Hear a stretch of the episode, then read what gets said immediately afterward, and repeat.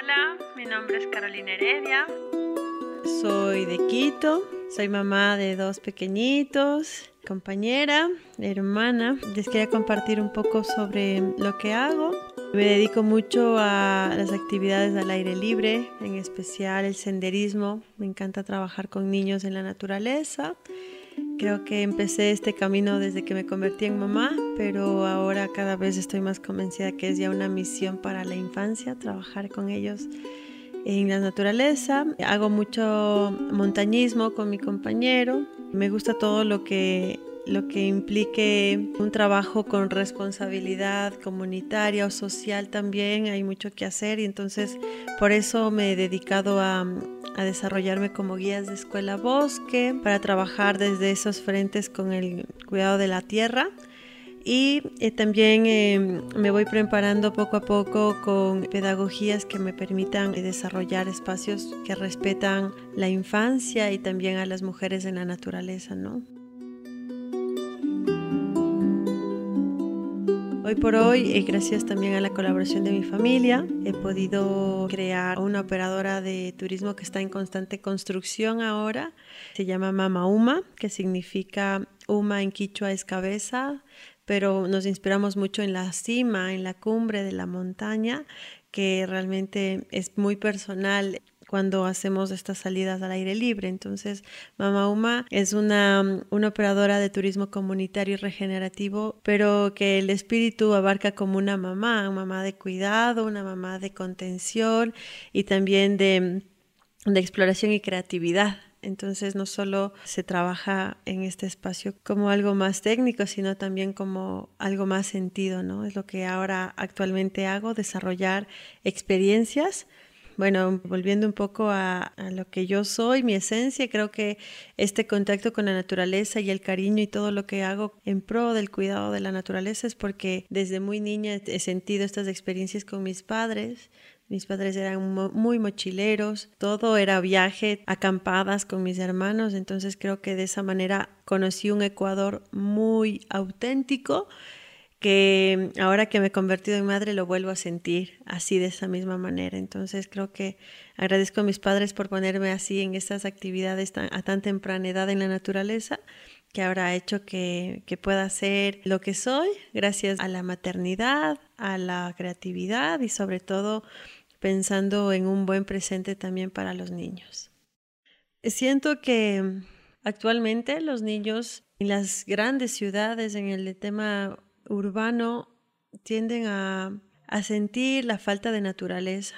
Y de hecho hay muchos eh, síndromes como es el déficit de naturaleza, hay muchas etiquetas que ponen ya los adultos en los niños porque realmente se están dando cuenta que los niños hoy por hoy necesitan espacios en la naturaleza para poder tener un mejor o mayor desarrollo, digamos, de capacidades y no solo intelectuales, sino todo lo que la naturaleza en sí aporta para los crecimientos responsables, conscientes de los niños, ¿no? Entonces, me he animado a hacer y abrir este espacio justamente por la necesidad como madre de familia que buscaba alternativas para no tener que dejar a mis hijos en casa cuidados por alguien, sino que ellos puedan ser de alguna manera compañeros de trabajo.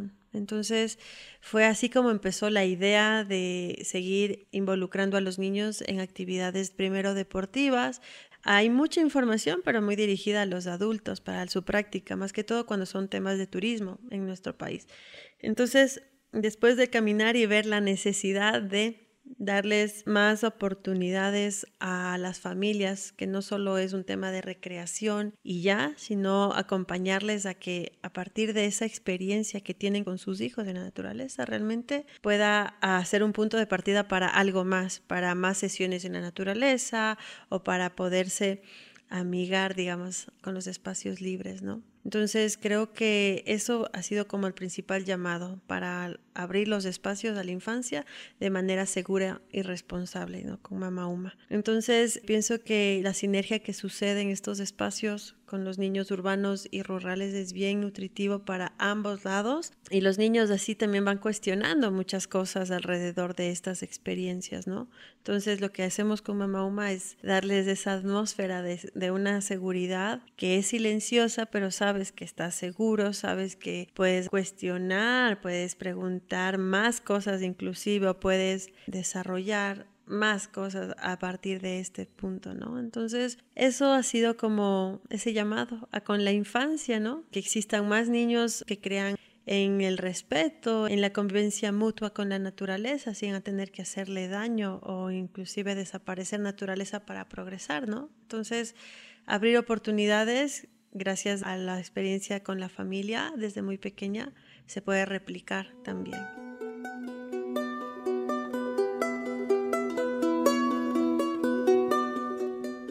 Creo que eso fue la primera convocatoria que hicimos como Mama Uma, a buscar a más mamás en la misma situación en la que yo me encontraba en ese entonces.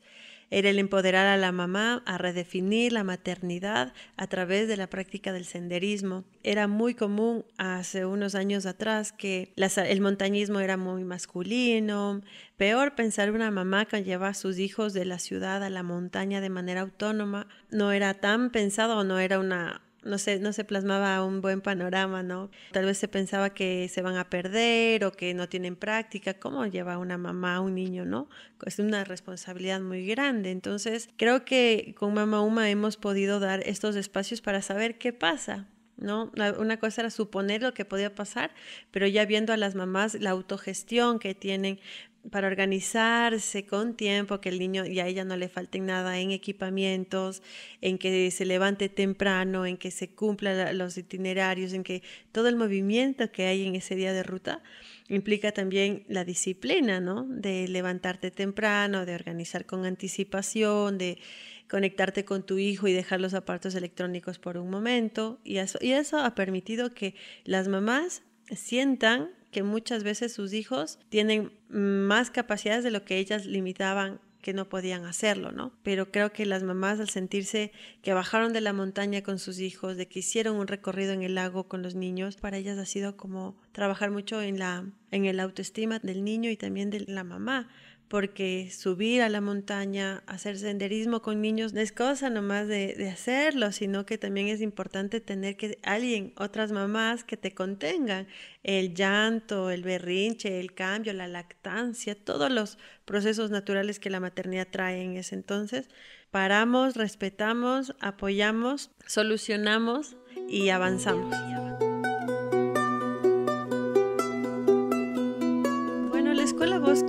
Digamos que es un término conocido ahora que se aplica como metodología educativa, pero nosotros en Latinoamérica en especial, estas prácticas de desarrollo de los niños en la naturaleza se remonta a, a tiempos ancestrales, ¿no? Donde la comunidad en sí, cuando no había ningún tema tecnológico, digamos, hace muchos años atrás, eh, la comunidad en sí, mientras se araba la tierra, mientras se compartía, se cosechaba, etcétera, en estas acciones diarias, el conocimiento para los niños era muy directo en ese sentido, no que se proponían a aprender, sino que ya estaba en por sí sucediendo las cosas en ese rato, ¿no? Entonces, esto desaparece con las ciudades y, por ende los niños con estos déficits de naturaleza. Entonces, en este aprendizaje constante, digamos que di como escuelas bosques porque quería tener mejores herramientas que proponer a los niños en cada salida. La creatividad es muy importante manejar, pero de pedagogía yo al inicio no sabía nada hasta que decidí entrar a, practicar o a estudiar escuela bosque, que eso me permitió hacer una preparación en Inglaterra, Inglaterra de Forest School se llama. Entonces ahí comprendí la historia. Estas escuelas bosques, un poquito contarles que nacieron eh, justamente después de la pandemia de 1904, no sé, qué pasó por allá por Europa hubo algo tan fuerte que los niños tuvieron que salir a aprender en la naturaleza justamente porque querían evitar que se contagien y también fue porque muchas mujeres en ese entonces con la Primera Guerra Mundial tenían que estar en las fábricas y los niños quedaban como sin resguardo, entonces eh, se abrieron estos espacios. Como esto nace en Inglaterra, después, bueno, en Alemania, que es súper conocido, creo que hay una buena tendencia que está increíble, que es en los países nórdicos ellos dicen, no hay mal clima, solo hay mal equipamiento. Allá los niños llueva, nieve, haga sol, están todo el tiempo afuera. Entonces, eso ha hecho que muchos personajes que desarrollan metodologías alternativas de la educación como María Montessori puedan apoyarse en la naturaleza para el desarrollo de los niños. Entonces, en este contexto actual, que los niños pasan muchas horas encerrados, si antes era difícil que los niños salgan a la naturaleza, imagínate ahora que estamos encerrados. Entonces la Escuela Bosque nace desde estas inspiraciones, pero también ahora buscamos hacer más inclusivo. Las escuelas Bosque siempre ha estado dirigida a un público que tiene la capacidad económica de pagarlo y aquí en la ciudad de Quito sucede lo mismo. Pero con este programa que se llama Guaguamonte se pretende que el bosque de escuela sea para todos. Somos un país pluricultural, pero creo que solo el 4% de toda esta diversidad está cubierta de la educación, ¿no? Y todavía y el resto de niños está todavía viendo qué hacer. Entonces, al proponer alternativas de aprendizaje constante, y ya no de un solo día como venías con Mama Uma, sino ya de estar como perteneciendo a la naturaleza dos o tres días a la semana, hace que ellos puedan desarrollar habilidades eh, motrices, intelectuales, espirituales. Entonces es un desarrollo holístico de los niños aquí adentro. Entonces como son tan flexibles es una buena oportunidad para poder llevar a cabo, y no solo en Quito, sino hacer un proyecto itinerante para llegar a más niños de diferentes comunidades y de distintas culturas que tenemos dentro de nuestro país. Realmente todo está muy segmentado y no, ya es la idea de juntarnos, ¿no? Entonces, por ejemplo, los niños del páramo están en constante contacto con la montaña y se, se ve, se siente, ¿no? Tú mismo te das cuenta que ellos tienen esa relación con la naturaleza que a nosotros cuando llegamos a la ciudad nos cuesta todavía la transición, ¿no? Entonces, es itinerante porque queremos llegar a diferentes comunidades que sabemos que sí o sí hay niños y sí o sí se puede proponer actividades que no requieren más que de una buena planificación y sobre todo la voluntad de sus padres en comprometerse en estos procesos.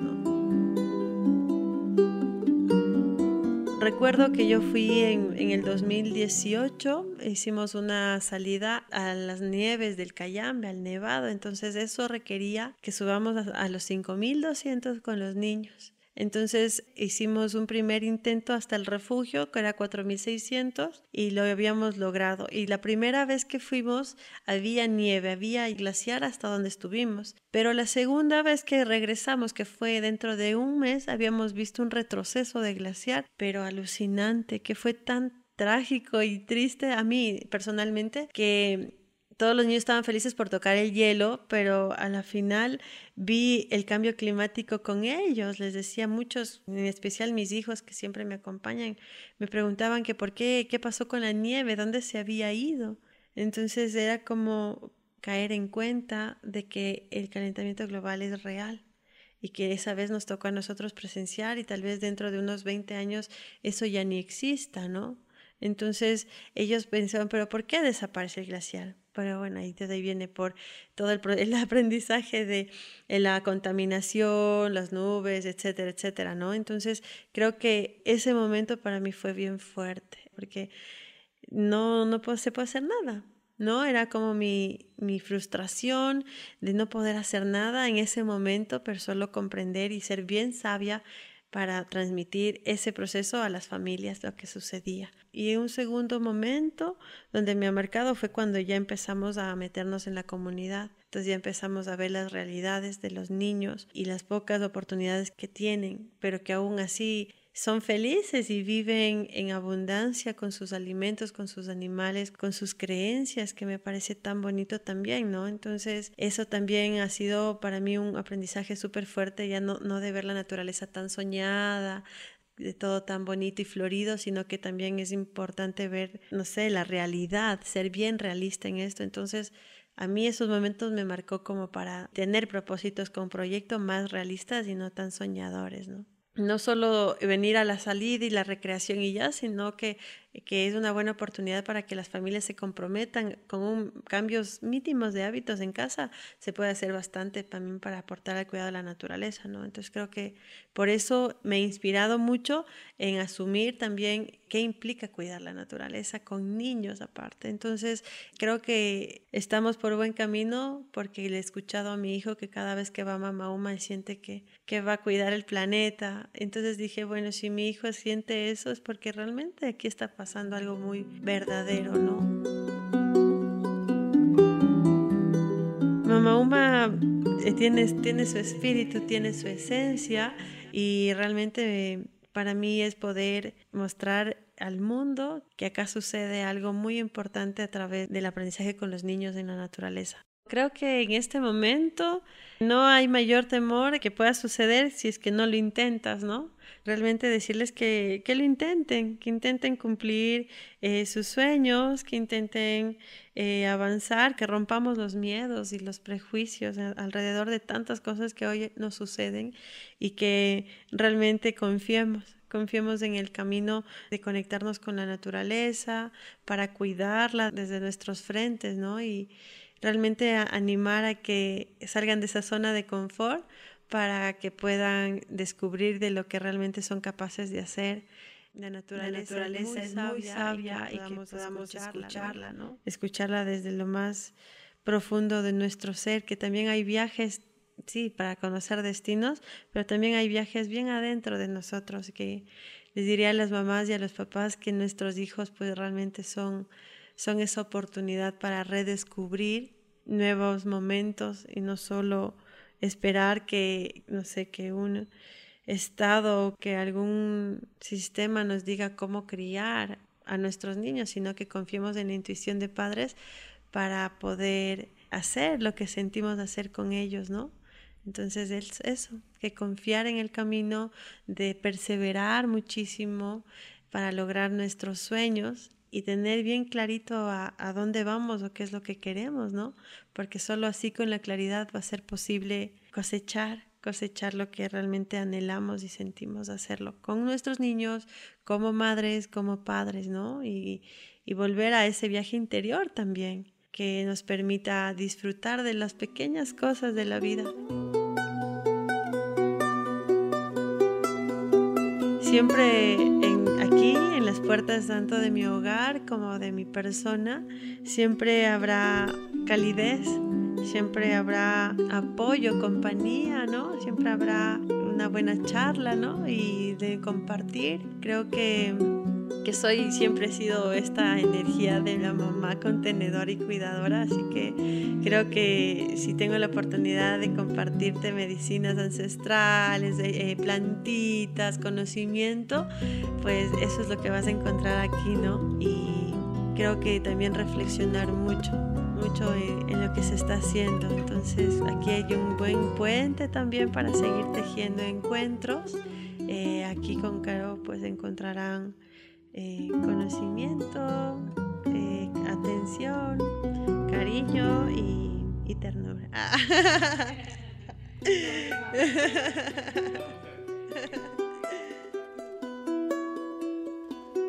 Cerramos esta grabación el 29 de abril a las 10 de la noche, ya es de madrugada para Caro, en Quito, en casita de Caro, Yanúa, Salvador y Andrés y Puca y Copito y.